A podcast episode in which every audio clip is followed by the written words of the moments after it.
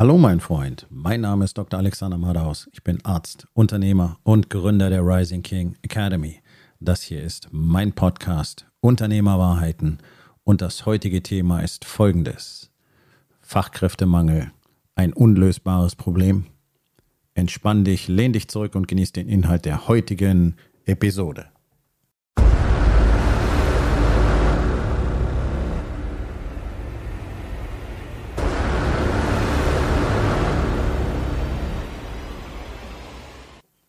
Der Fachkräftemangel explodiert und niemand weiß so wirklich, was zu tun ist. Zumindest scheint es so. Es ist eine Menge Panik im Markt, gleichzeitig ist eine Lähm Menge Lähmung im Markt. Ich meine, unter den Eindrücken der letzten Jahre, äh, Covid, äh, Lieferkettenprobleme, mm, Ukraine-Konflikt, jetzt haben wir den Israel-Konflikt. Dazu kommt die politische Geschichte der letzten 20, 30 Jahre das Ganze getoppt jetzt mit einer Mannschaft, die offensichtlich völlig unfähig ist, auch nur im entferntesten die Fakten irgendwie auf eine Reihe zu bringen und die dementsprechend äh, maximal destruktiv unterwegs sind. Ja, da kann man schon nachvollziehen, dass nicht allzu viel positive Stimmung im Markt ist. Nur hilft das ja an der Stelle nichts. Ähm, düstere Phasen hat auch Deutschland immer wieder erlebt, düstere Phasen hat die Menschheit immer wieder erlebt und einfach zu sagen, jetzt ist alles Kacke und wir können nichts mehr machen, ist nicht die Lösung. Allerdings ist es das, was die allermeisten im Moment tun. Einfach aus Angst einen Fehler zu machen. Nun, ich kann dir eins versprechen, wenn du nichts tust, wird auch nichts passieren, schon gar nicht zu deinen Gunsten. Was mich am meisten fasziniert, ich kann es gar nicht anders sagen, ist dieser komplette Widerstand in deutschen Unternehmen, egal in welcher Große, Größe, die Realität wirklich zu akzeptieren, so wie sie ist. Und ich meine, es gibt jetzt seit Jahren mehr und mehr und mehr Publikationen und gerade in diesem Jahr sind so viele Veröffentlichungen über das Thema Problematik am Arbeitsplatz, sprich Führung, Schrägstrich Arbeit funktioniert so nicht mehr erschienen mit belastbaren Daten, die ja nicht nur in Deutschland, sondern auch in anderen Ländern, aber in Deutschland besonders ausgeprägt, eben das zentrale Problem zeigen, nämlich, dass Arbeit neu gedacht werden muss.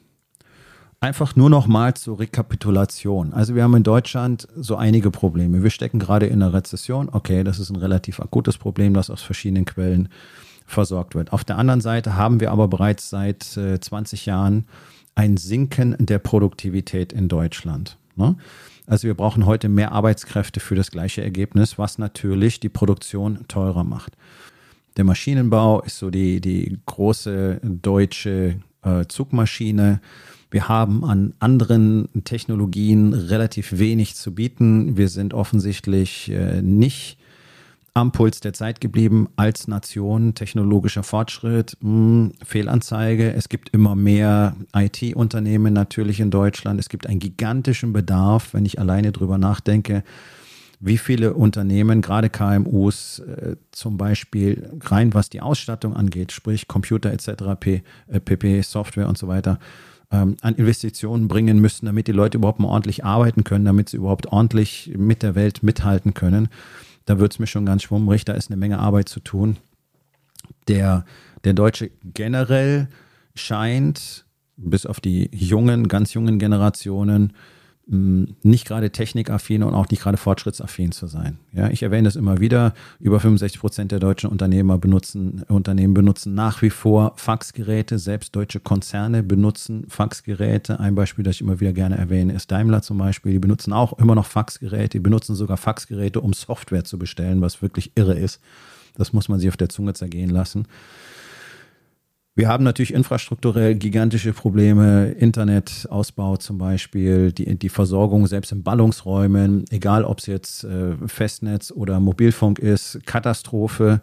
Ich habe drei verschiedene ähm, Verträge für meine, für meine Internetverbindung, damit ich tatsächlich in der Lage bin, auch mein Business, das zu über 95 Prozent eben online funktioniert, überhaupt betreiben zu können. Denn andauernd fällt irgendwas aus also es ist schon ein ziemlich katastrophaler Zustand auf dieser Seite. Auf der anderen Seite ist es so, dass Menschen einfach keine Lust mehr haben, sich so behandeln zu lassen. Ja, und da ist die, die vielgescholtene Generation Z einfach ein gigantischer Weckruf, denn letztlich haben auch die vorangegangenen Generationen keine Lust darauf gehabt, aber die haben halt gelernt, dass das so ist und das zu akzeptieren. Die Generation Z, Y wahrscheinlich auch schon und das, was jetzt danach kommt, die sind alle mit dem Internet aufgewachsen. Das heißt, die haben so viel mehr Informationen, der größte Teil davon ist Mist, aber okay, die haben so viel mehr Informationen zur Verfügung und die haben so viel mehr Eindrücke, ähm, und Ideen darüber sammeln können, wie Leben möglicherweise aussehen könnte oder aussehen sollte. Und die sind jetzt einfach nicht mehr auf der Schiene, äh, Schnauze halten, ackern, um dir irgendwas aufzubauen, sondern die wollen möglicherweise jetzt leben, dafür viele gar nicht mal unbedingt so viel Wohlstand akquirieren. Das ist natürlich auch super blauäugig, weil die glauben, in der Zukunft wird das schon irgendwie funktionieren. Wobei, möglicherweise ist das gar keine schlechte Grundeinstellung. Und die machen einfach deutlich, nee, wir, wir wollen so nicht behandelt werden. Dass das auf der anderen Seite natürlich ähm, überbordend ist und die dadurch, dass sie überhaupt keine Widerstandsfähigkeit haben, äh, zum Beispiel emotional, unter jedem kleinsten Druck nachgeben und damit praktisch zu weiten Teilen gar nicht arbeitsfähig sind, ist ein anderes Thema. Aber das können Menschen lernen und wenn man ihnen die richtige Umgebung bietet, dann werden die da auch reinwachsen. Da will ich jetzt gar nicht zu weit ausholen. Also wir haben ein Produktivitätsproblem. Wir haben ein Problem mit der Zufriedenheit. Ähm, ihr kennt das alle, der Silent Quitter, dieses Dienst nach Vorschrift. Die Leute wollen nicht mehr arbeiten, die wollen weniger arbeiten, die wollen vier Tage Woche, die wollen Homeoffice, die wollen möglichst wenig Stunden, am besten vier Stunden am Tag arbeiten, bei gleicher Bezahlung etc. pp. Das ist natürlich kompletter Irrsinn in einem Land, in dem die Produktivität mit der bisherigen Arbeitsweise oder mit den bisherigen Arbeitszeiten schon so gering ist. Allerdings ist die Arbeitszeit alleine natürlich nicht der Schlüssel zur Produktivität. Ne? Das ist ganz klar. Wir haben ein gigantisches Bildungsproblem in Deutschland. Und äh, man muss einfach diese Dinge alle mal wirklich zusammennehmen. Und was mir so fehlt in der Bundespolitik seit, ist seit Jahrzehnten der Fakt, dass nichts unternommen wird, um wirklich was zu verändern, sondern die, die basteln so ein bisschen hier und dann wird da was gepinselt und dann wird da ein bisschen was gemacht und am Schluss ändert sich gar nichts. Das sind so, so Mini-Änderungen, dass man dem, dem Wählervolk was erzählen kann, damit die dann glauben, man würde irgendwas tun. Was wir, was wir bräuchten, wären wirklich drastische Maßnahmen, drastische Einschnitte, zum Beispiel auch im Bildungssystem.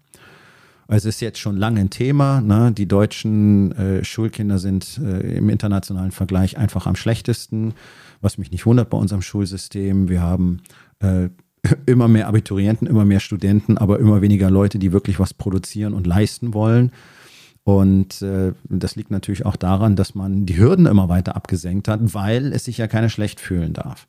Frankreich geht einen ganz anderen Weg, schon seit Jahrzehnten. Die bilden Eliten aus. Die USA zum Beispiel auch, England zum Beispiel auch. Und damit haben sie sehr guten Erfolg. Frankreich hat sich in eine Position vorgearbeitet, deren wirtschaftliche Zukunft sieht um einiges besser aus als die deutsche, wenn sich hier nicht drastisch was verändert. Also wir haben Leute, die haben sehr niedrigen Bildungsstand, das werden immer mehr. Und wir haben immer weniger Leute, die tatsächlich die Fähigkeiten haben, die die Unternehmen brauchen, sprich Fachkräfte. Auf der anderen Seite haben wir momentan zumindest einen Überhang an, an eher niedrig und unqualifizierten Arbeitskräften, die aber alle gar nicht in diesem Ausmaß gebraucht werden.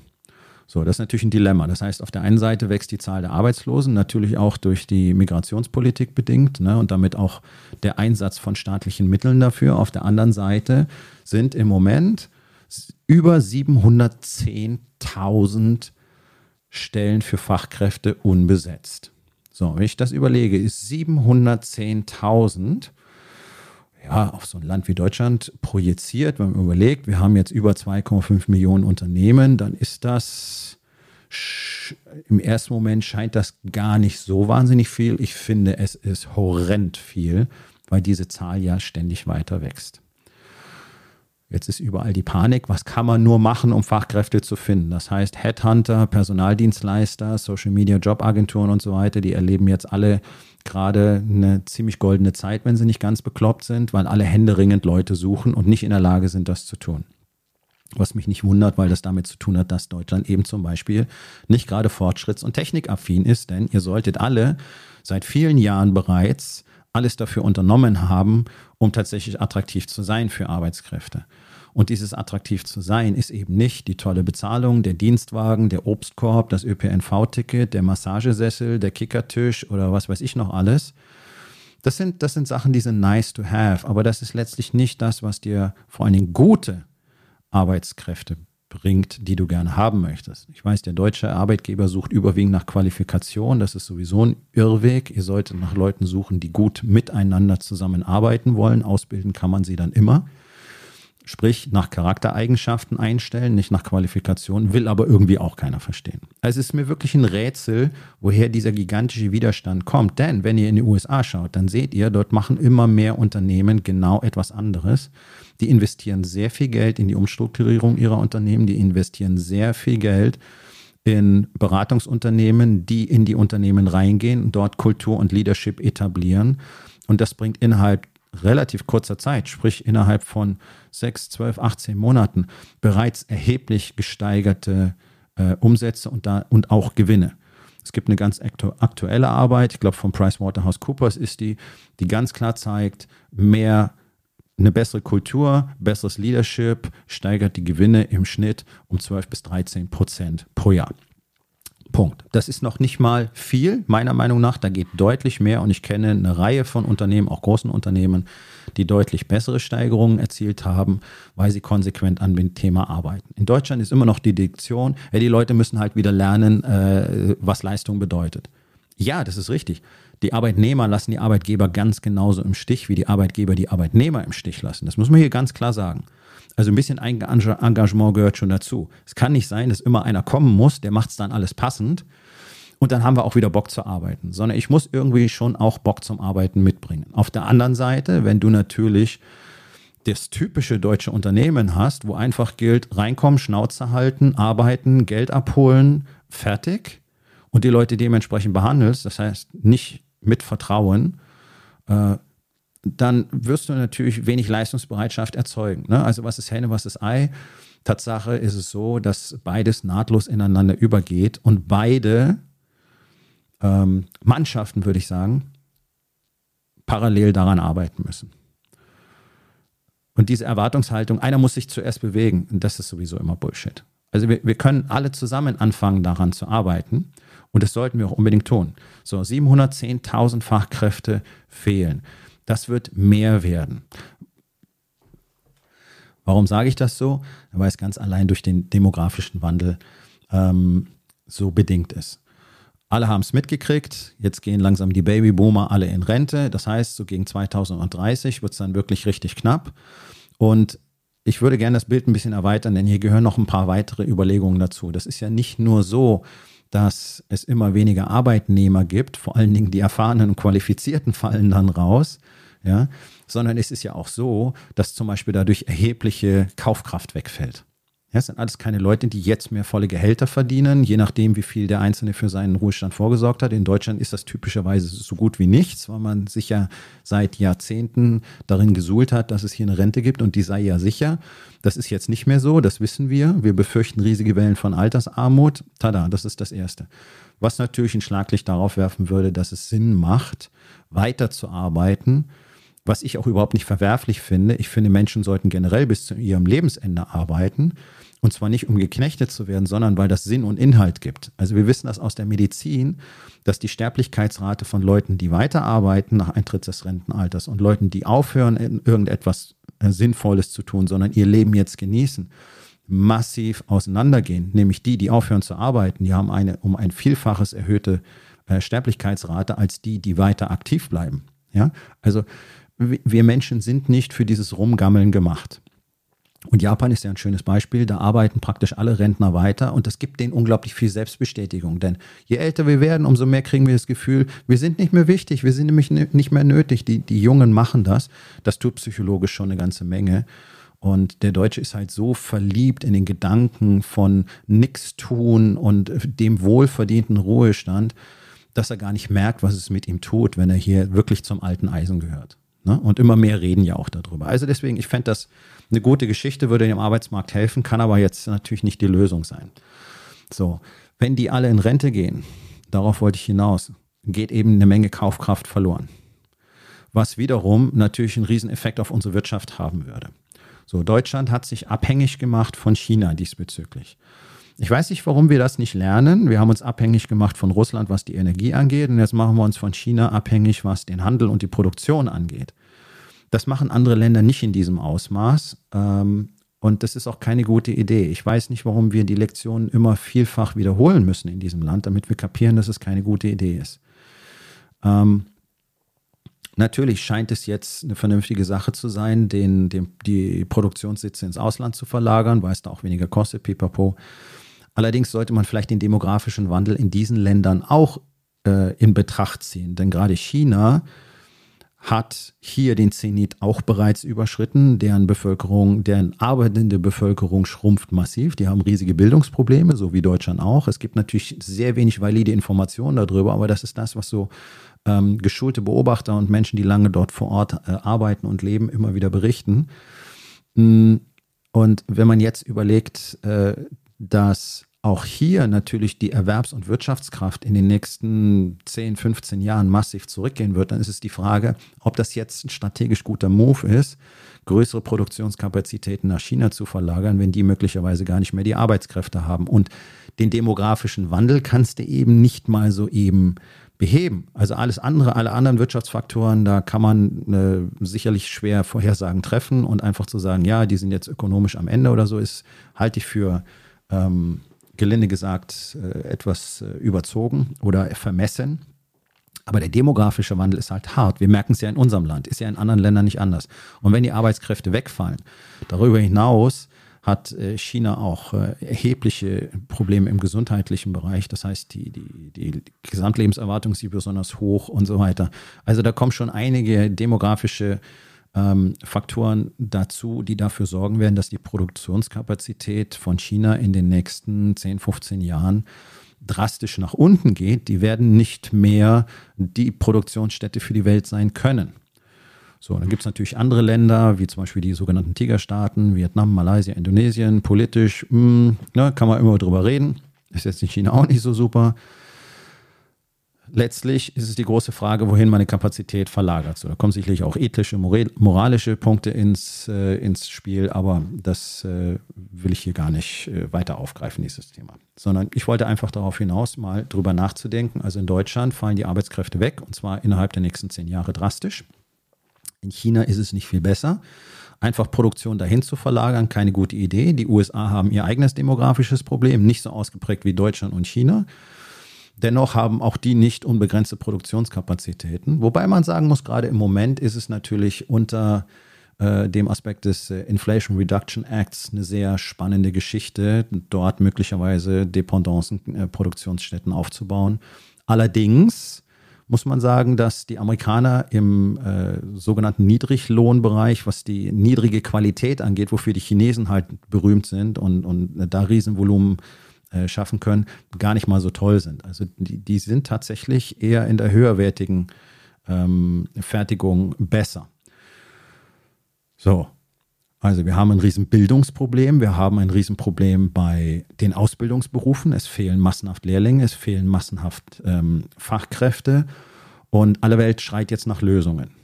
So, ich glaube, wir sind uns alle darüber einig, dass äh, die Regierung, die Politik das nicht lösen kann.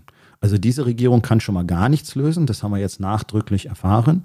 Aber unter dem Aspekt des demografischen Wandels in anderen Ländern werden die auch gucken, dass die ihre Arbeitskräfte für sich behalten. Hinzu kommt, dass Deutschland kein attraktives Land für Fachkräfte ist. Das war mal anders, das war vor der rot-grünen Politik. Die ganze Welt hat mittlerweile verstanden, und das ist tatsächlich ein Fakt, dass hier in Deutschland sehr verrückte politische Entscheidungen getroffen werden und die ganze Welt hat mitbekommen, dass Deutschland ein Energienotstandsland ist, das aktiv immer weiter dorthin entwickelt wird und dass die Politik hier offensichtlich nicht weiß, was sie tut. Und das finde ich schon markant, weil wenn du die Länder wie zum Beispiel Kanada oder auch die USA anschaust, ja, oder Großbritannien, äh, da muss man sagen, wenn wir im Kontrast trotzdem immer noch rausstechen, dann finde ich das schon exorbitant und bemerkenswert. Ja? Das heißt, Menschen haben gar keine Lust, hierher zu kommen unter dem Aspekt, sie wissen gar nicht, ob sie hier im Winter überhaupt eine warme Wohnung haben und dass man in Deutschland eine warme Wohnung braucht im Winter. oder dass man eine Heizung braucht, ist denen auch klar.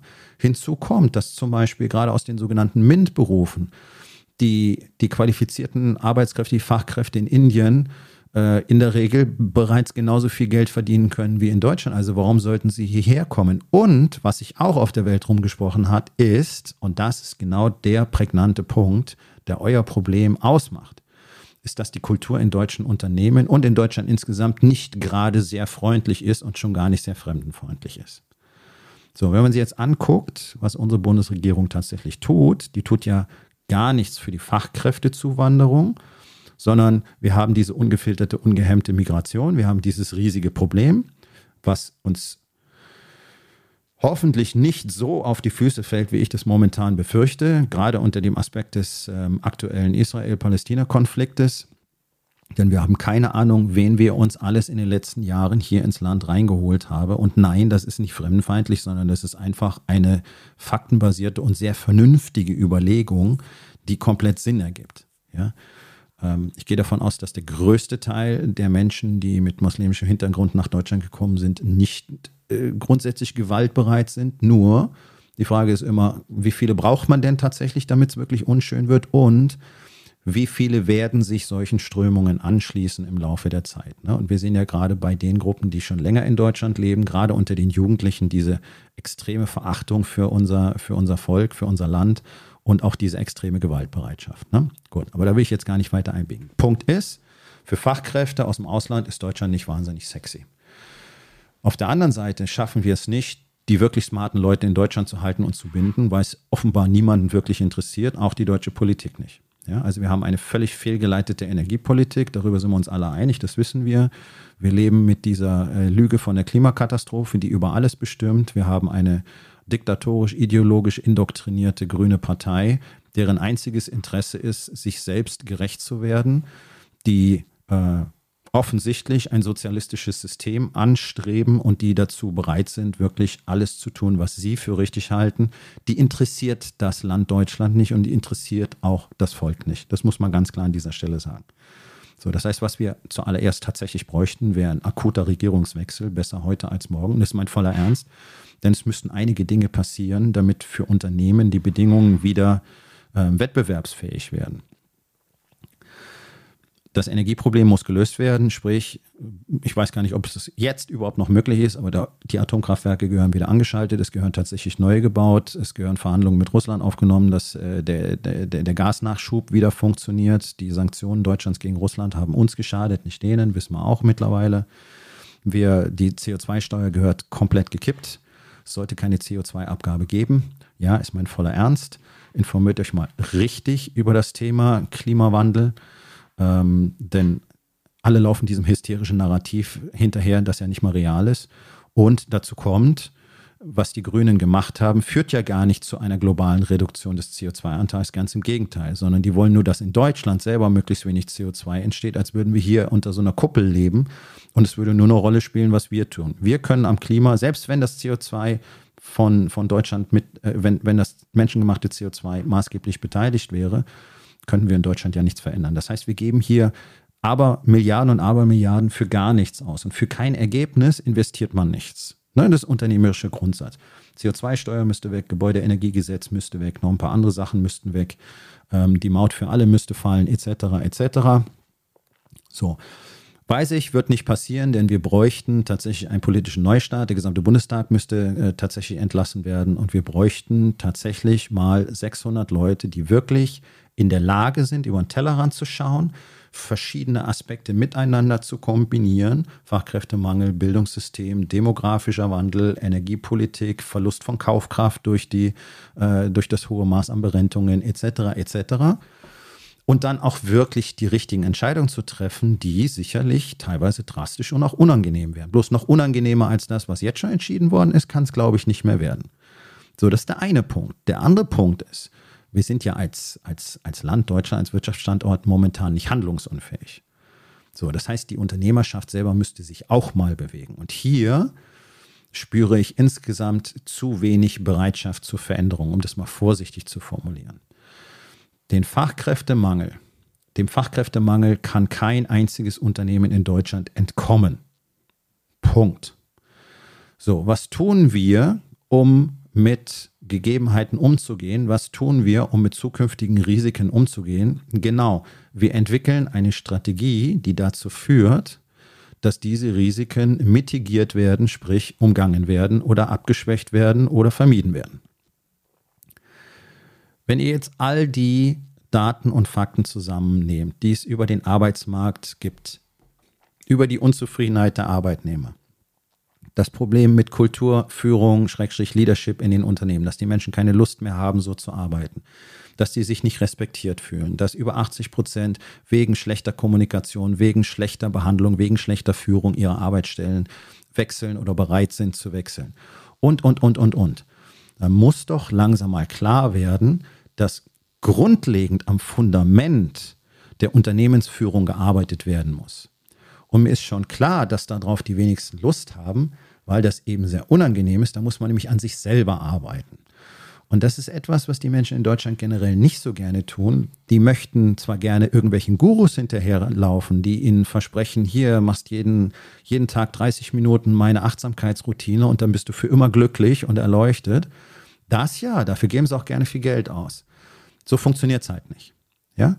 Ähm, das ist wie Schlankheitspillen sobald es wirklich was zu tun gibt, vor allen Dingen sobald man sich damit auseinandersetzen müsste, wer man denn wirklich ist und wie man sich gegenüber anderen Menschen verhält. Sprich, zu akzeptieren, dass man die ganze Zeit Fehler macht, dass man sich wahrscheinlich die ganze Zeit ziemlich scheiße gegenüber anderen Menschen verhält, hat keiner mehr Interesse. Hier ist der Punkt. Jeder, der sich dieser harten Realität verweigert, nämlich dass er, sie an sich selbst hart arbeiten muss, um eine Umgebung zu kreieren, in der Menschen gerne sein wollen, wird dieses Spiel verlieren. Das hat nichts mit einer Kristallkugel zu tun, sondern das ist Menschheitsgeschichte und das ist Wirtschaftsgeschichte der letzten Jahrzehnte. Kein einziges Unternehmen, das sich den Themen Leadership und Kultur verweigert, wird langfristig überleben. Punkt. Das ist ein Fakt. Ihr wollt Fachkräfte haben. Diese Fachkräfte werden sich in Zukunft, die werden immer mehr Freiheit haben, sich zu entscheiden, weil halt so viele offene Stellen da sind. Und die werden sich in Zukunft genau noch nach zwei Kriterien entscheiden. Erstens, das, das ist bei euch das Erstens, deswegen sage ich es zuerst. Wie viel Geld gibt es dort? Und es spielt eine Rolle. Und natürlich, je knapper der Markt ist, umso mehr Gehalt werdet ihr zahlen müssen. Aber das ist nicht das führende Entscheidungskriterium und auch das ist gut dokumentiert. Sondern das führende Entscheidungskriterium ist für die Menschen, wie fühle ich mich jeden Tag bei meiner Arbeit. Und auch das kannst du dir selber anschauen, das kannst du nachlesen, das ist tausendfach gut dokumentiert. Der größte Teil der Arbeitnehmer, auch der Spezialisten, ist lieber an einem Ort, wo er das Gefühl hat, er tut etwas wirklich Sinnvolles, er ist auf einer richtig bedeutsamen Mission und er wird dort richtig gut behandelt, lebt in einer tollen Kultur, lebt in einer tollen Community. Vor Geld.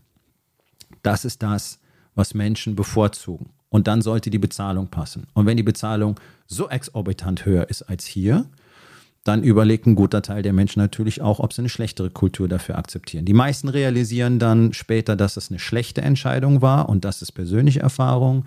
Ich habe das schon öfter berichtet. Ich habe äh, jahrelang äh, Check-up-Medizin in Frankfurt gemacht, so eine völlig sinnlose Kacke, aber gut, war eine Erfahrung. Ich wusste das am Anfang nicht, dass es äh, natürlich völliger Nonsens ist. Und äh, zwar überwiegend für die großen deutschen Banken, die in Frankfurt ja angesiedelt sind. So, die verdienen zwar alle schön, gerade die höheren Management-Ebenen, ja, die verdienen richtig gut Geld, aber sie sind alle bockunzufrieden und totunglücklich. So, sprich, der alte Satz, Geld allein macht nicht glücklich, der stimmt. Du kannst dir natürlich mit all dem Luxus, den du dir dann leisten kannst, schön eine Weile lang die Geschichte erzählen, wie geil dein Leben ist, aber innen drin bist du halt doch auch leer, unzufrieden und unglücklich und das kann keiner wegdiskutieren. Und das äh, erlebe ich ja seit Jahrzehnten genauso mit. Heißt, die Lösung für das Fachkräfteproblem eines Unternehmens, nicht die Lösung des Fachkräftemangels. Ich kann die Demografie nicht verändern. Die wird sich nicht verändern. Und es wird dramatischer werden. Es wird ein Hauen und Stechen losgehen. Und wenn ihr glaubt, ihr könnt das über die Gehaltsstruktur und einen Dienstwagen regeln, dann werden so viele von euch sich dabei finanziell ausbluten, und bis zuletzt nicht realisieren, was sie stattdessen hätten machen können. Äh, das finde ich ziemlich dramatisch und ich würde mir wünschen, dass es anders wäre. Die Menschen werden sich aussuchen, wo sie sein wollen. Und wenn du nicht heute beginnst, daran zu arbeiten, dein Unternehmen so zu strukturieren, eine solche Kultur dort zu etablieren, die richtigen Menschen auch zusammenzuholen, um eine solche Kultur überhaupt leben zu können und selber hart an dir zu arbeiten, um der zu werden, der diese Kultur tatsächlich initiieren kann und der eben als Leader, als oberste Führungskraft den Menschen auch das geben kann, was sie tatsächlich brauchen in ihrer Arbeit, dann wirst du verlieren. Punkt. Das ist kein Geunke, das ist keine Panikmache und das ist auch kein Selling, sondern das ist einfach die Realität. Wenn der Markt so knapp ist und die Leute entscheiden können, dann werden sie sich immer für das Beste entscheiden. So, da, wird, da ist ein Teil dabei, die wollen möglichst viel Geld und möglichst viel Arbeit, äh, möglichst wenig Arbeit haben. Cool. Das sind die, die du nicht anziehen würdest, wenn du eine tolle Kultur hast, in der natürlich Leistung eine Rolle spielt, in der natürlich ähm, auch Wettbewerbsbereitschaft eine Rolle spielt. Ja? Die, die, die Top-Performer wollen immer auch eine Art von Competition leben. Ähm, aber der Rest, und das ist der größte Teil, das sind sicherlich über 80 Prozent, die wollen was Sinnvolles tun, die wollen verstehen, warum sie da sind, die wollen verstehen, warum das eine Rolle spielt und die wollen einfach sich richtig gut fühlen. Sprich, die wollen psychologische Sicherheit und die wollen das Gefühl von Anerkennung und Wertschätzung. Und ich weiß, das sind alles so Worthülsen, von denen keiner genau was es bedeutet. Die wollen sich als Mensch vertrauensvoll behandelt sehen. Die wollen selbstständig und autonom ihre Arbeit so gut machen, wie sie das gerne möchten. Und das ist so. Über 80 Prozent der Menschen wollen gerne so arbeiten. Und da fragst du dich ja, aber warum sehen wir die dann nicht? Erstens, weil wir jahrzehntelang auch den Kindern und den aufstrebenden Jugendlichen erzählt haben, musst du alles nicht, ne? hier sei wie du willst, äh, ne? du kannst alles sein und du musst dich niemandem beugen und unterordnen. Das war, glaube ich, ein massiver Fehler. Denn wir müssen in einer Gemeinschaft miteinander leben und arbeiten können und Menschen müssen Widerstandsfähigkeit und Leistungswille entwickeln. Und das würden sie gerne, bloß wenn man ihnen von Anfang an erzählt, das brauchst du nicht, dann sind sie irgendwann auch nicht mehr bereit dazu, weil es so abstrakt erscheint. Ja? Und der andere Aspekt ist, dass so gut wie kein Arbeitnehmer jemals so ein Umfeld erlebt hat. Und das ist natürlich eine ziemlich traurige Wahrheit. So gut wie kein Arbeitnehmer hat in Deutschland jemals eine vertrauensvolle Umgebung erlebt, wo er sich wirklich wohlgefühlt hat, wo er wirklich gerne gearbeitet hat, wo er auch mit den anderen ähm, gerne zusammengearbeitet hat und das Gefühl hatte, er tut etwas Bedeutungsvolles. Es gibt äußerst wenig Unternehmen, in denen das so etabliert ist. Es gibt in Unternehmen immer wieder einzelne kleine Silos, die das für sich selber hergestellt haben. Mein Lieblingsbeispiel sind immer die großen deutschen Kliniken, in denen es schrecklich ist zu arbeiten. Leadership, Kultur, totale Fehlanzeige. Da wird, wirst du behandelt wie der letzte Dreck. Das ist normal. Dennoch gibt es dort hochmotivierte Teams, die exzellent abliefern, obwohl es schlechte Kultur und schlechtes Leadership gibt. Warum? Weil die vom Gedanken der gemeinsamen Mission so extrem getragen werden. Und das ist in solchen Berufen, Feuerwehr, Polizei, äh, Medizin, mit allen dazugehörenden Berufen, Sozialarbeit, das äh, durchgehende Konzept, die werden alle äußerst schlecht behandelt, auch von der Gesellschaft. Aber die Mission, die sie für sich ausgewählt haben, ist für sie so bedeutsam, dass sie im Sinne dieser Mission bereit sind, mit den anderen zusammenzuarbeiten, um hier das Bestmögliche zu erreichen. Sprich, wer in der Medizin ist, so wie ich, seit 30 Jahren, der hat ein Ziel. Menschen zu helfen, dass es ihnen besser geht, dass sie gesund werden, dass sie nicht sterben, etc. Das schweißt Menschen zusammen. Alleine so eine Mission hat so gut wie kein Arbeitnehmer in Deutschland, egal auf welchem Level, egal ob Niedriglohn oder Fachkraft. Menschen so etwas zu geben, ist essentiell. Die Frage ist doch, in diesem Moment könntest du das, könntest du in zwei, drei Sätzen jemandem genau das kommunizieren, worum es hier tatsächlich geht? Ich gehe davon aus, dass es nicht so ist, denn es kann kein Unternehmer, mit dem ich in den letzten Jahren gesprochen habe. Die haben alle selber keine Ahnung, warum sie das eigentlich machen. Denen geht es nur um Geld. Und deswegen suchen sie auch nur Arbeitskräfte. Und den Zahn möchte ich euch gerne ziehen. Solange du rumläufst und suchst Arbeitskräfte und suchst Fachkräfte, damit die eben Sachen machen, damit ihr Geld verdienen könnt, wird das für dich nicht gut ausgehen. Das ist nochmal, das ist kein Geunke, sondern das ist das, was man vorhersagen kann, basierend auf allen Erfahrungen aus der Vergangenheit, weil Menschen so sind. Und sie demonstrieren es doch täglich. Die stimmen doch täglich mit den Füßen ab. Die gehen doch lieber ins Ausland, als sich hier weiter beschissen behandeln zu lassen. Und der Normalzustand in deutschen Unternehmen ist der toxische Führungsstil. Von oben herab, bedrohend, ähm, diktatorisch, Alpha-Gehabe im Zweifel oder Desinteresse. Hauptsache, der Laden läuft irgendwie. Und es geht nur um Kohle. Geld ist niemals das Ziel einer Tätigkeit. Geld ist ein Nebenprodukt. Gerade wenn es darum geht, Menschen mit an Bord zu holen, mit denen vertrauensvolle Beziehungen aufzubauen.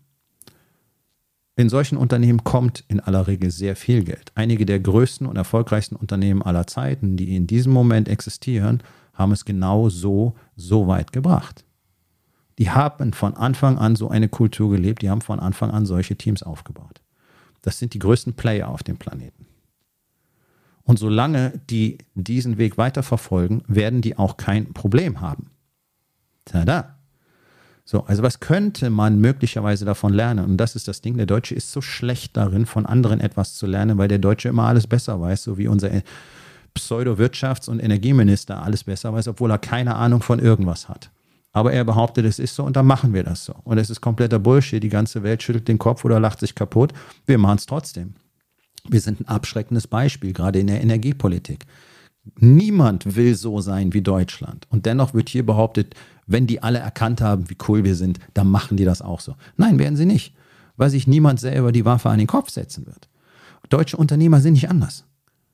Und das ist das, was mich wirklich fassungslos macht.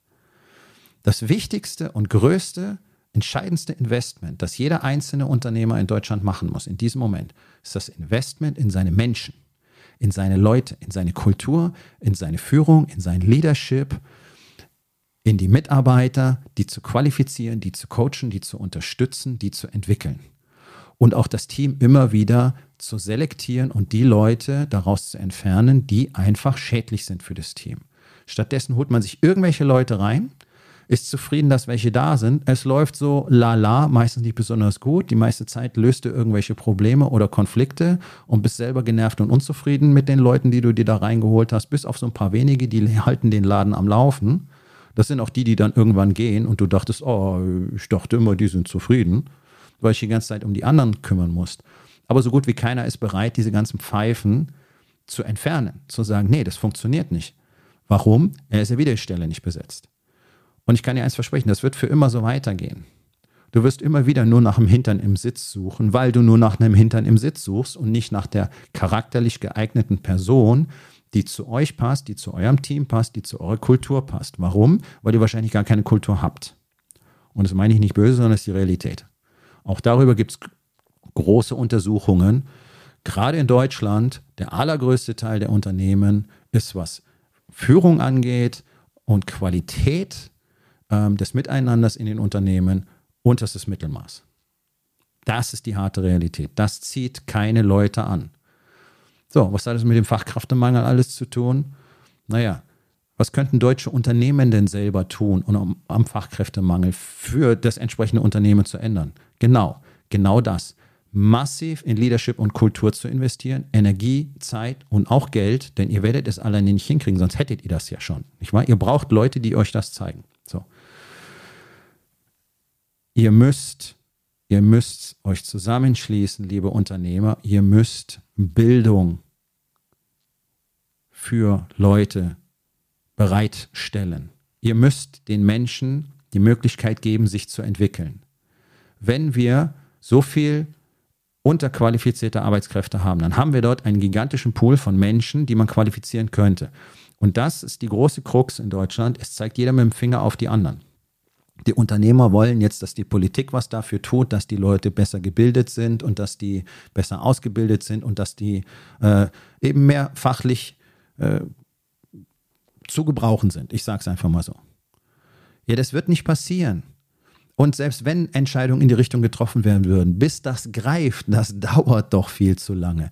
Das ist doch so wie diese ganze, wie dieses ganze wirre Gerede von äh, der, der totalen Stromversorgung durch erneuerbare Energien, die ja auf Jahrzehnte hinaus nicht dieses Level erreichen werden, weil wir mit dem Ausbau überhaupt nicht hinterherkommen. Mal davon zu schweigen, dass es sowieso nicht funktionieren würde in Deutschland. Aber wie, wie, es passiert ja gar nicht genug. Also jetzt einfach zu sagen, ja, wir haben ja hier alle Gesetze erlassen und dann wird in Zukunft gibt es nur noch grünen Strom und der kostet dann nichts mehr. Ja, 2070.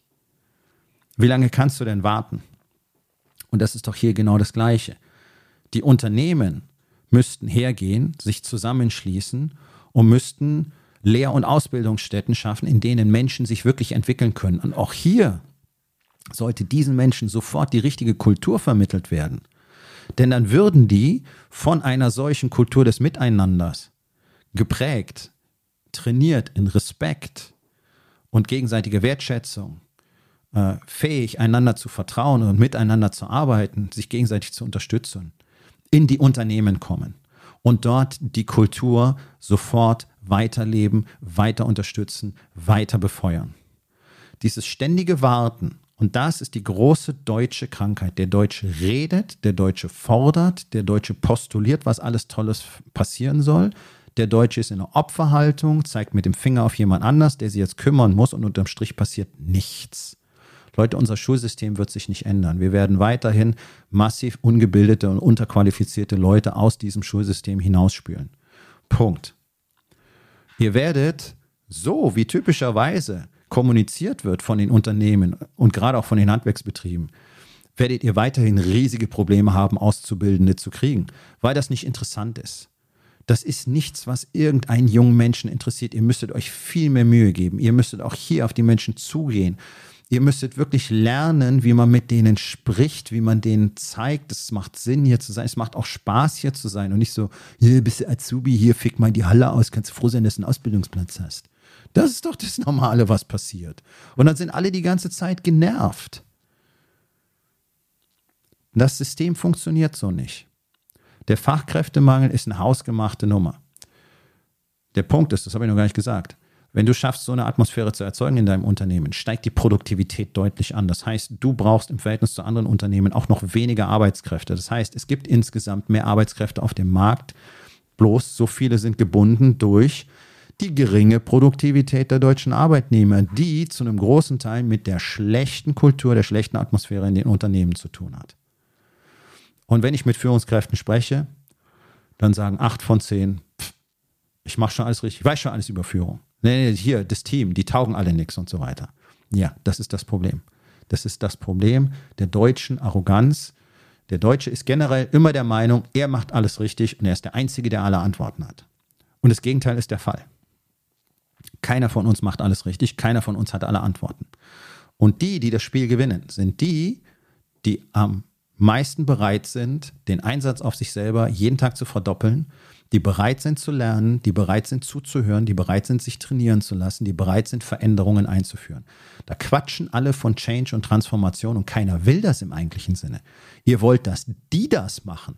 Ihr wollt irgendwelche Change- und Transformationstrainer und Coaches reinholen, ja, New Work und wie es alles heißt. Und die sollen es mit dem Team machen. Ja, und das Team soll dann das alles und das Team soll dann transformieren.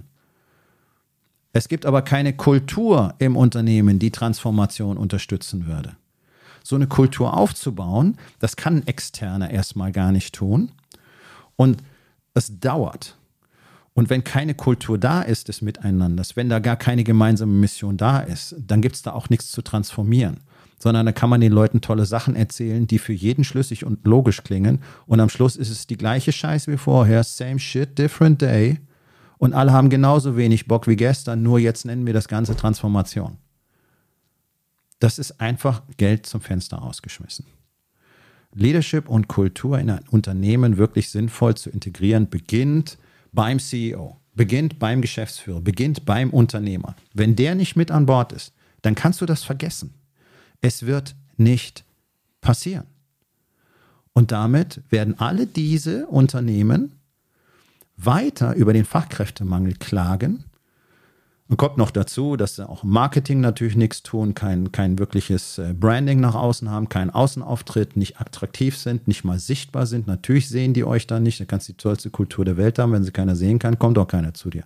Also es ist ja ein multifaktorielles Problem. Und genau das ist es ja, was ich in der Rising King Academy tue. Ich decke ja all diese Bereiche ab und all das in einem System, in einem strukturierten Prozess. Und wer das so macht, der gehört langfristig zu den Gewinnern. Das ist einfach Fakt. Und das ist auch nichts Ominöses und nichts Esoterisches. In anderen Ländern, gerade in den USA, ist das völlig normal, all diese Dinge so zu tun, wenn du was erreichen willst. Nur in Deutschland nicht. In Deutschland sagen wir, das brauchen wir nicht. Ach ja, die Amis, die haben ja so viele Probleme. Ja, aber die machen gleichzeitig unglaublich viel richtig. Und die deutschen, äh, die amerikanischen Unternehmen sind schon längst wieder auf dem aufsteigenden Ast. Dort sehen wir Wirtschaftswachstum und wir sehen vor allen Dingen viel mehr positiven Spirit viel mehr Drive dahinter. Weil die eben verstehen, ja, Hände in den Schoß legen bringt nichts, Kopf in den Sand stecken bringt nichts. Wo ist das eigentliche Problem? Die Leute haben keinen Bock mehr. Wie kriegen wir sie dazu, dass sie mehr Bock haben? Ah, wir müssen an unserer Kultur arbeiten. Gibt es Leute, die das machen können für uns? Gibt es Leute, die uns das zeigen können? Ja, alles klar, hol die rein. Das Investment spielt für die schon gar keine Rolle mehr. Gerade für die größeren Unternehmen. Und das weiß ich aus persönlichen Quellen von den Menschen, von denen ich zum Beispiel in den USA all diese Konzepte gelernt habe und lerne. Weil das sind ja die, die in die Unternehmen gehen und das tun. Mit außerordentlichem Erfolg, mit fantastischen Zahlen. Der Return on Investment ist riesig. 100.000 Euro für einen Leadership Trainer zu bezahlen, ist lächerlich, wenn du danach die nächsten Jahre Open End Return on Investment von 1 zu 8, 1 zu 10 kriegst. Für einmal 100k zum Beispiel. Gute Leadership Trainer in den USA kosten schnell mal siebenstellig für sechs Monate. So, ja, hier in Deutschland wollen alle alles umsonst haben.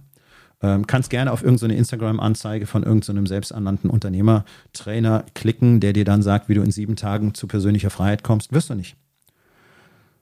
Weil dieser Prozess deutlich länger dauert als sieben Tage. Sieben Jahre kannst du dich mal drauf einstellen. Und das ist, wenn du heute beginnst. Und auf dem Weg dahin wirst du viele tolle Ergebnisse haben, aber mal so eben ist da gar nichts, weil du ja komplett anders trainiert bist. Ne? Aber das führt jetzt zu weit weg vom Thema. Also, betrachtet den Fachkräftemangel mal multifaktoriell und betrachtet vor allen Dingen den Wirtschaftsstandort mal multifaktoriell, denn wir haben nicht nur dieses scheiß Energieproblem und äh, diesen grünen Irrsinn, der uns immer mehr Kosten verursacht und immer mehr Probleme macht, sondern wir haben tatsächlich auch in Zukunft ein Investitionsproblem. Wenn die Kaufkraft abnimmt in einem Land, naja, haben wir ein Problem offensichtlich, oder? Nachdem Deutschland vom Export von China abhängig ist, der größte Exportmarkt, und dort die demografische Entwicklung auch nicht gerade toll ist, wird es Zeit, wirklich nachzudenken, und sich für die Zukunft richtig aufzustellen, mal richtiges Risikomanagement zu betreiben, ist übrigens auch etwas, was Bestandteil meines Programms ist. Gezieltes Risikomanagement. Wirklich auch mal die Welt ein bisschen geopolitisch anschauen, mal ein bisschen weiterdenken, als immer nur von der Tapete bis zur Wand. Und dann mal überlegen, okay, was müssten wir dafür heute tun, damit wir in 10, in 15, in 20 Jahren immer noch hier sind, wachsen können, Geld verdienen können ein tolles Unternehmen haben, tolle Arbeitsplätze haben, tolles Team haben und uns am Markt behaupten können. Denn die Luft wird für Deutschland extrem dünn. Und das ist eben nicht, wie ich immer wieder sage, ausschließlich Effekt der Politik. Die tut gerade alles dafür, um es noch schlechter zu machen, sondern das ist in allererster Linie das Ergebnis von wirklich schlechtem unternehmerischem Handeln, das in Deutschland leider der Standard ist. Denn wer sich nicht mit dem Thema Leadership auseinandersetzt, der muss sich gefallen lassen, ein schlechter Unternehmer genannt zu werden. Denn das Wichtigste in jedem Unternehmen sind die Menschen. Nicht KI, nicht Digitalisierung oder sonst irgendein Scheiß. Menschen. Und es wird immer mehr vergessen, wie wichtig die sind. Und die Menschen spüren das. Und sie haben keine Lust mehr, vergessen zu werden. Und dann machen sie lieber nichts. Und ich kann es ein Stück weit verstehen. So wie ich jahrzehntelang im Krankenhaus behandelt worden bin, lasse ich mich auch nicht mehr behandeln. Da wäre ich lieber arbeitslos, sage ich euch ganz ehrlich. Das ist nicht menschenwürdig. Wir leben im Jahr 2023. Es wird Zeit, mit Respekt miteinander umzugehen und einander wirklich Wertschätzung entgegenzubringen. Und zwar nicht bla bla Wertschätzung, Kopftätschen hast du gut gemacht oder ich hole einen scheiß Feedback-Coach oder, oder einen Feel-Good-Coach oder irgend so Scheiße rein, der euch dann ein bisschen nette Sachen erzählt. Sondern jeden Tag das als Prinzip zu leben. Dafür musst du es erstmal lernen, was es überhaupt bedeutet, was es für dich überhaupt bedeutet. Wenn ich garantiere dir, du bringst dir selber auch keine Wertschätzung entgegen. Deswegen bringst du anderen Menschen keine Wertschätzung entgegen. Und löst euch mal von der Illusion, dass es auf magische Weise irgendwie passieren wird oder dass die Leute schon wieder einkriegen oder sonst irgendwas. Das wird nicht passieren. Jeder einzelne Unternehmer in diesem Land, jeder einzelne braucht dringend Unterstützung im Bereich Leadership und Kultur paar ganz wenige Ausnahmen gibt es. Das sind vielleicht ein, allerhöchstens zwei Prozent der deutschen Unternehmen. Das ist die, der berühmte Beweis. Ja, Ausnahmen bestätigen die Regeln. Alle anderen und auch und gerade die Konzerne brauchen dringendst Hilfe und Unterstützung. Ansonsten wird das hier ein fröhliches Hauen und Stechen, das nur noch über die Lohnspirale geht am Schluss. Und es werden alle kleineren Unternehmen mittelfristig verlieren oder sie werden ein bedeutungsloses Nischendasein fristen. Das ist die harte Realität. Denn nochmal, Demografie kannst du nicht mal so eben verändern. Wir müssten seit 30 Jahren mehr Babys kriegen in Deutschland. Der Zug ist erstmal abgefahren. So, also ein immer knapperer Rohstoff erfordert immer bessere Strategien, um sich Zugang zu diesem Rohstoff zu sichern. Fachkräfte, Arbeitskräfte sind der wertvollste Rohstoff, den es überhaupt gibt. Und je weniger davon existieren, umso härter wird der Kampf werden. Und jeden Tag, den du länger wartest, um dich darauf vorzubereiten, um damit umzugehen, bringt dich näher an den Abgrund. Und da gibt es nichts, was daran etwas ändern könnte. Und ich weiß, dass so gut wie alle in diesem Moment sagen, ah ja, ach was, so schlimm ist das schon nicht oder das kriegen wir schon irgendwie hin oder die Politik wird schon irgendwas machen oder, oder, oder, oder. Ja, famous last words, nicht wahr? So, mein Freund, das war's für heute. Vielen Dank, dass du dabei gewesen bist. Wenn es dir gefallen hat, dann sag es doch bitte weiter, teile diesen Podcast und hinterlass mir doch bitte, egal auf welchem Portal du diesen Podcast gehört hast, eine Bewertung. Das hilft mir sehr und vor allen Dingen hilft es anderen dabei, diesen wertvollen Podcast zu finden und ihn auch weiterzugeben.